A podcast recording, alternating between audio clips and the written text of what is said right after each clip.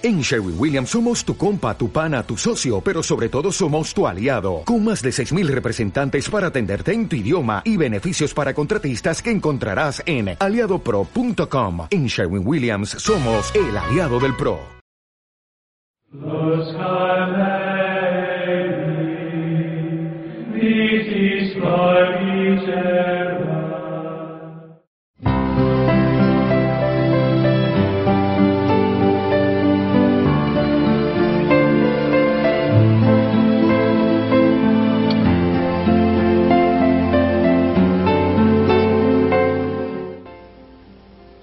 La noche pasiva de los sentidos, como crucifixión. La entrada en la noche oscura solo es posible porque la gracia divina previene, empuja y sostiene al alma a lo largo del camino. Dios mete a la persona en un estado de sequedad y pérdida de gusto de aquellos ejercicios espirituales y piadosos que antes disfrutaba y se dan tres señales claras que indican que se trata de una acción de Dios sobre la persona. El alma no haya gusto ninguno en las criaturas. Ordinariamente trae la memoria de Dios con solicitud y cuidado penoso, y pensando que no sirve a Dios, sino que vuelve atrás. Y no puede ya meditar ni discurrir en el sentido de la imaginación como solía. Comienza Dios a comunicársele ya no por el sentido, sino por el espíritu puro.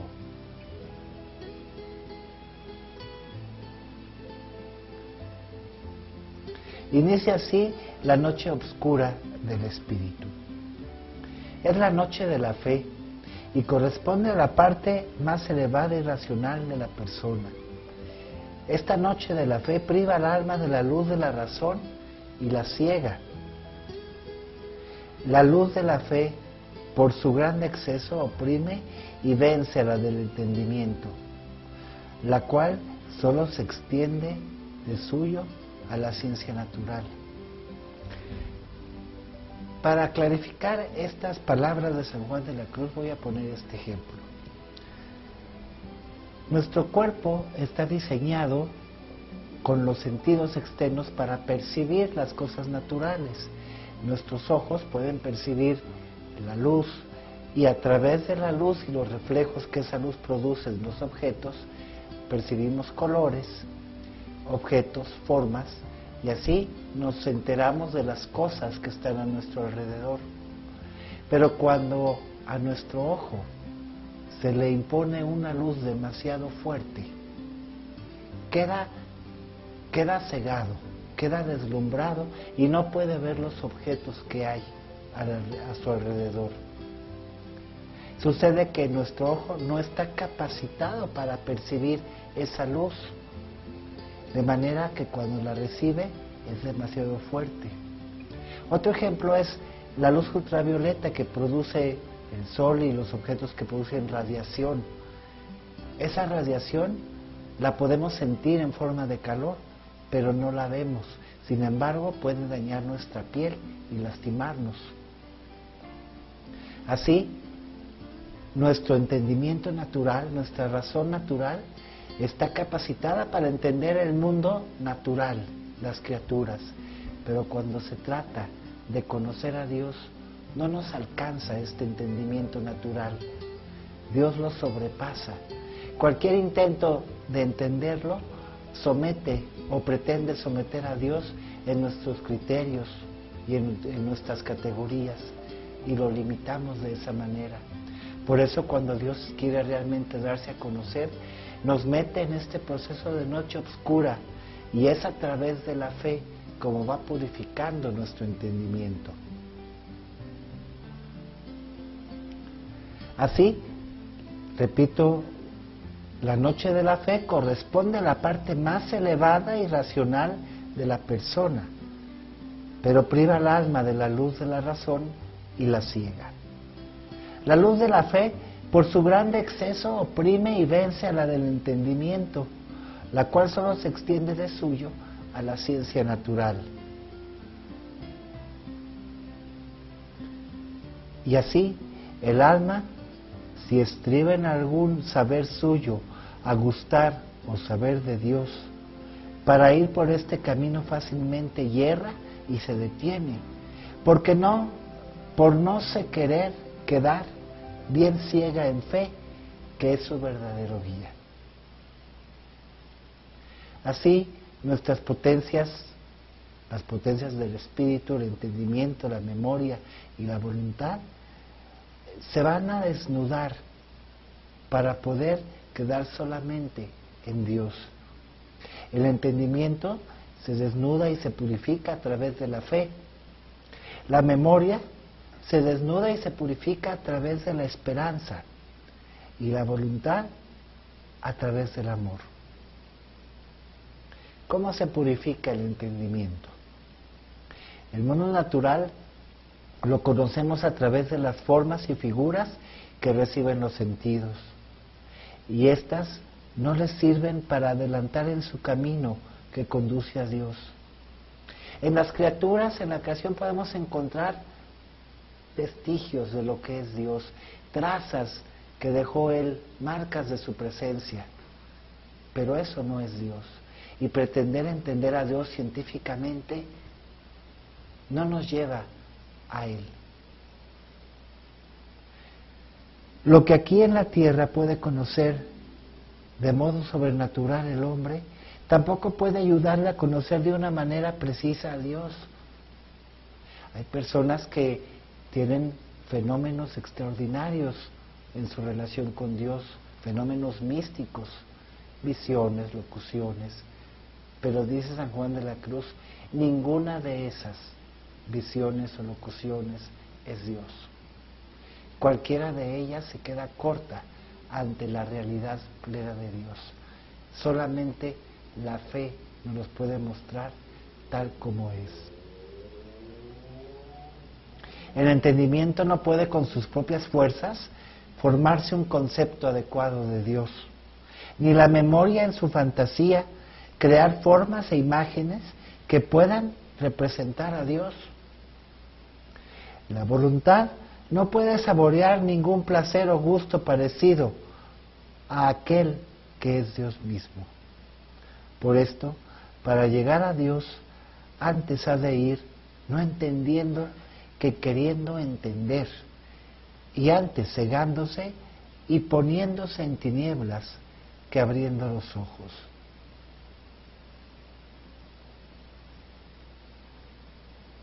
La desnudez de la memoria. Dios no tiene forma ni imagen que pueda ser comprendida por parte de la memoria. La memoria crea en, nuestra mente imágenes, ilusiones, guarda recuerdos que después reproduce y nos invita a querer esos recuerdos con la voluntad. Pero la desnudez de la memoria nos sirve para poder poner solamente la esperanza en Dios.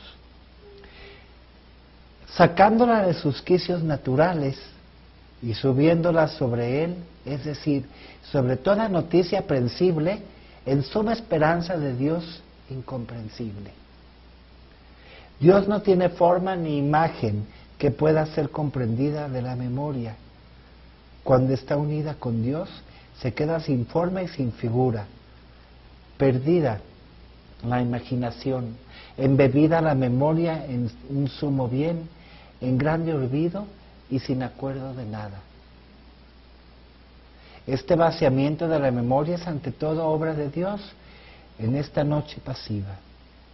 Lo único que tiene que hacer el alma es disponerse para ella.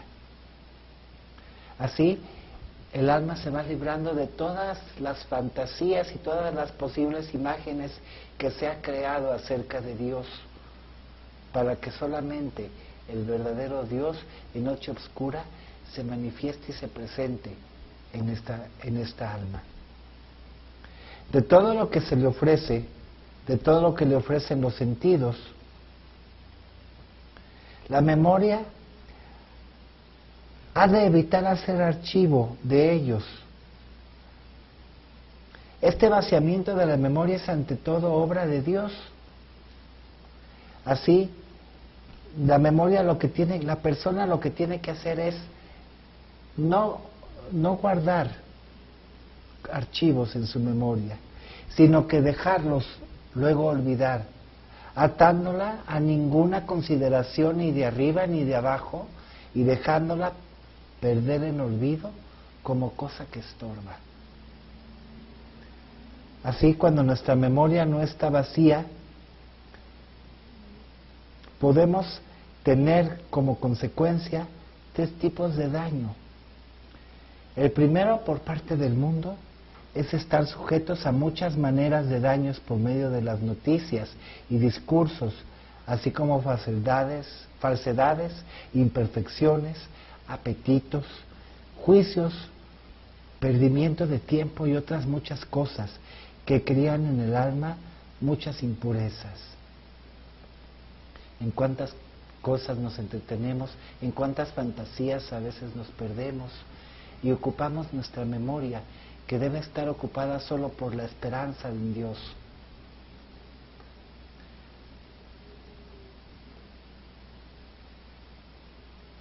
Las imperfecciones a cada paso las hay si pone la memoria en lo que oyó, en lo que vio, en lo que tocó, en lo que olió y en lo que gustó, en lo cual se le ha de pegar alguna, alguna afición, ahora de dolor, ahora de temor, ahora de odio, o de vana esperanza y vano gozo y vanagloria, que todas estas, por lo menos, son imperfecciones y a veces buenos pecados veniales, etc.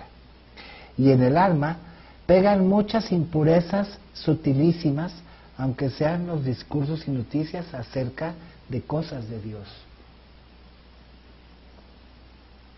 El segundo daño positivo que el alma puede venir por medio de las noticias de la memoria es parte del demonio, el cual tiene gran mano en el alma por este medio, porque puede añadir formas, noticias y discursos y por medio de ellos afectar al alma con soberbia, avaricia, ira, envidia, y poner odio injusto, amor vano, y engañar de muchas maneras.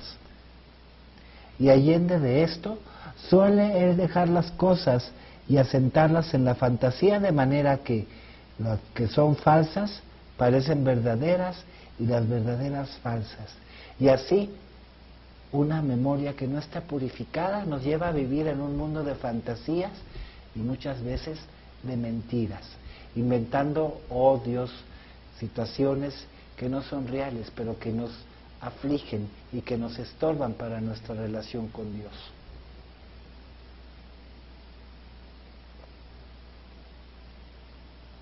El daño tercero que se sigue en el alma por vía de las aprehensiones naturales de la memoria es el privativo, porque las puede impedir, le puede impedir el bien moral y privar del bien espiritual. Y para decir primero cómo estas aprehensiones impiden el alma el bien moral, es de saber que este bien moral consiste en la rienda de las pasiones y freno de los apetitos desordenados de lo cual se sigue que el alma, de lo cual se sigue en el alma la tranquilidad, la paz, el sosiego y la virtud moral. Pero esta rienda y freno no lo puede tener de veras el alma sin olvidarse y apartarse de cosas de donde le nacen las aflicciones. En mi memoria están los recuerdos y las fantasías de esas realidades y de esas cosas que quiero muchas veces, o que me han dañado, o que me han hecho daño por parte de personas, y estoy moviéndome en torno a ellas constantemente. Entonces, no puedo ocupar mi memoria y mi voluntad en lo que verdaderamente es importante, en Dios. Lo mejor es aprender a poner las potencias en silencio y callando para que hable Dios entonces se la llenará de paz, declinando sobre ella como un río de paz, en que le quitará todos los recelos y sospechas, turbación y tinieblas. En resumen, a San Juan de la Cruz solo le interesa conducir la memoria a la unión con Dios, porque se puede esperar solo lo que no se posee. Cuanto más perfecta está la esperanza, cuanto menos posee. Cuando nuestra esperanza está puesta solamente en Dios y solamente a Dios quiere poseer, entonces no nos estorba para llegar a Él.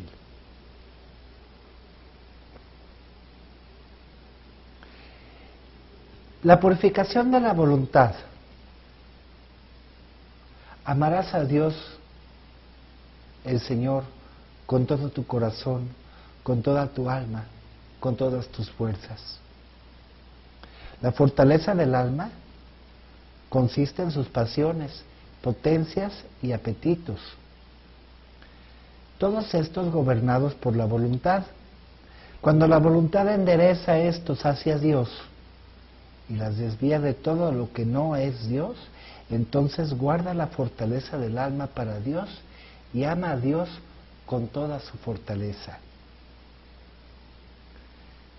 Habíamos hablado ya hace un rato de las cuatro pasiones del alma que pueden obstaculizar este proceso. El gozo, en el sentido negativo, de cuando el alma se goza y se gloria y se honra en todo aquello que no es Dios. La esperanza, cuando espera en cosas que no son Dios. El dolor y el temor. Así, estas cuatro pasiones tenemos que sosegarlas, apaciguarlas, frenarlas y así evitar las imperfecciones que por sí son bien, que por sí nos desordenan y nos subyugan. Si estas pasiones están bien purificadas y están bien ordenadas y subyugadas, suscitan todas las virtudes, entendiendo este deseo. Esto desde la perfección humana, y estamos así hablando de un equilibrio y madurez en la persona. Regreso un poco a estas pasiones. Cuando mi gozo no está puesto en cosas materiales, en dinero, en, éxito, en honras, sino en buscar hacer la voluntad de Dios en mi vida, en amar a Dios sobre todas las cosas y en amar a, mis hermanos, a mi prójimo, desde Dios. Entonces ese gozo está ordenado y va a generar en mí otras virtudes lo mismo sucede con la esperanza cuando está puesta solo en Dios. Cuando en mi esperanza no están las fantasías que crea el mundo en mí, el éxito, la honra, las cosas materiales. Cuando en mi vida no domina el dolor, el dolor por las heridas de mi historia personal, el dolor por las aflicciones y las situaciones que se generan en la vida cotidiana, en la comunidad, sino que solamente el dolor que puedo haber en mi vida está encaminado a que no he logrado hacer la voluntad de Dios o, dar o gozarme o hacer solamente lo que Dios quiere para mí, es decir, que ese dolor no se duela sino en lo que tocare a Dios, entonces genera en mí cosas buenas. Y el temor, el miedo que nos paraliza, el miedo que no nos deja caminar, el miedo como tentación que me hace pensar que no estoy dando pasos o, que, o que estoy equivocando el camino.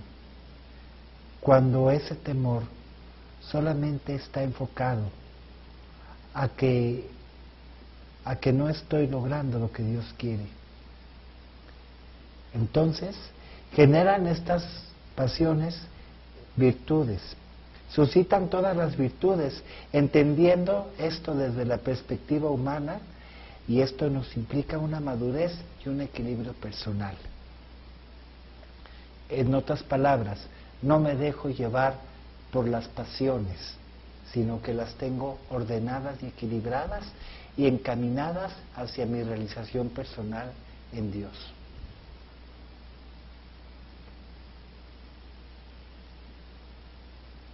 Y así entra la persona en la noche pasiva del espíritu.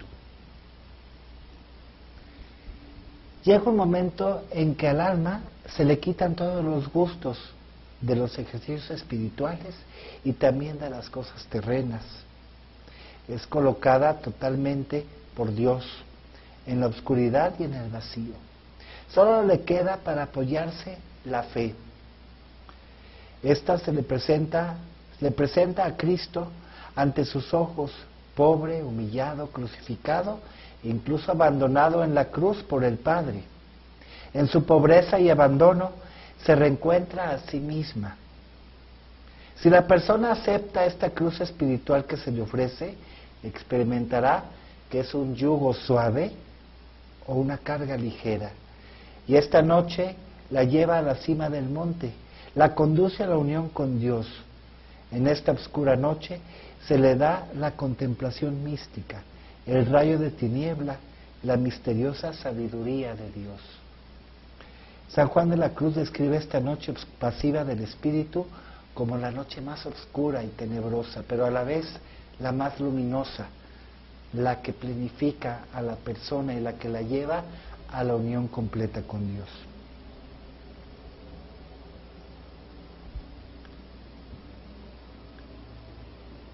Se trata de que la persona es tocada interiormente por un experimentar a Dios que tiene la fuerza de liberarla de, de, liberarla de todas las cosas creadas y encumbrarla, pero al mismo tiempo la sumerge en un amor que desconoce. Se trata de la entrega del alma en su voluntad, en Dios que amorosamente le sale al encuentro todavía escondido, del amor que no es sentimiento sino acción y disposición para el sacrificio, conformidad de la propia voluntad con la divina para ser solo dirigida por Él, unida solamente a Él, más profundo y en el más profundo y apasionado beso del amor divino y la boca de la persona que se entrega en este apasionado beso del amor divino es su voluntad.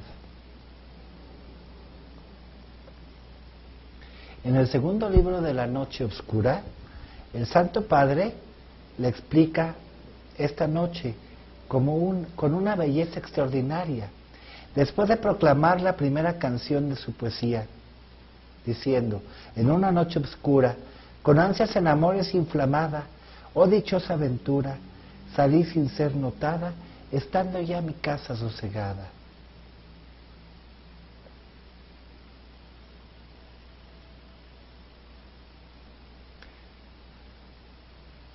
La casa sosegada es la parte sensitiva de la persona. Está sosegada porque ya ha pasado la noche oscura del sentido y entonces ha sido pacificada en relación con todas las cosas creadas y así estar dispuesta y disponible para entrar en este proceso de unión plena con Dios.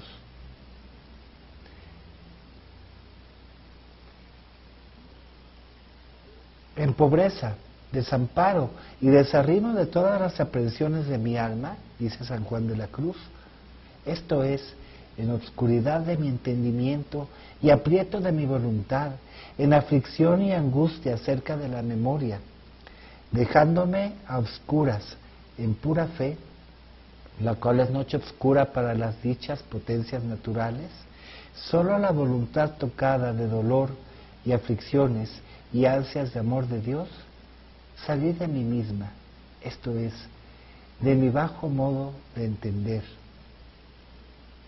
y de mi flaca suerte de amar, y de mi pobre y escasa manera de gustar de Dios sin que la sensualidad ni el demonio me lo estorbe.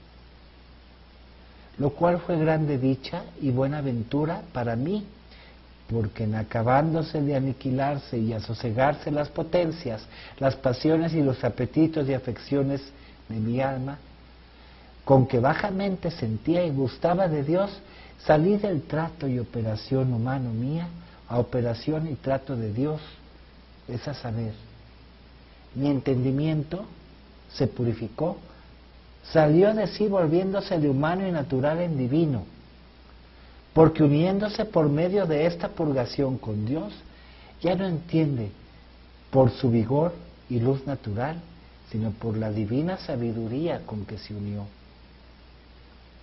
Mi razón está unida a Dios. Solamente entiendo a Dios por medio de la fe. Y mi voluntad salió de sí haciéndose divina, porque unida con el divino amor, ya no ama bajamente con su fuerza natural, sino con su fuerza y pureza del Espíritu Santo. Y así la voluntad acerca de Dios no obra humanamente, sino divinamente. Y ni más ni menos, la memoria se ha tocado en apariciones eternas de gloria. Ya no espero en cosas mundanas, sino solamente en esa gloria de Dios. Finalmente, todas estas fuerzas y afectos del alma, por medio de esta noche y purgación del viejo hombre, todas se renuevan en templos y deleites divinos. Y entonces sigues el verso, en una noche oscura. Esta divina contemplación lleva a la persona a conocerse más a fondo, purifica sus imperfecciones más sutiles y esto le causa pena, porque la alteza de la sabiduría divina que excede el talento del alma y en esto le da tinieblas, y por la bajeza y impureza de ella, y de esta manera le es penosa y aflictiva y también oscura. En esta divina contemplación, en esta purificación pasiva del espíritu, la persona capta sus pequeñas imperfecciones con más claridad y se duele de ellas. Las capta porque la luz de Dios las ilumina con mayor claridad, con mayor, con mayor eh, perfección y las puede ver la persona entonces, esto le causa dolor. Ese dolor lo vive como noche oscura, pero a la vez se va experimentando profundamente amada por Dios.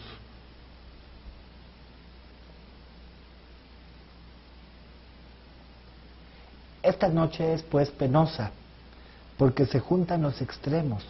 Por una parte, la contemplación que viene de Dios y por otra, el alma misma, la persona. Y entonces destrica y descuece la sustancia espiritual, absorbiéndola en una profunda y honda tiniebla, que el alma se siente estar deshaciendo y derritiendo en la haz y vista de sus miserias con muerte de espíritu cruel.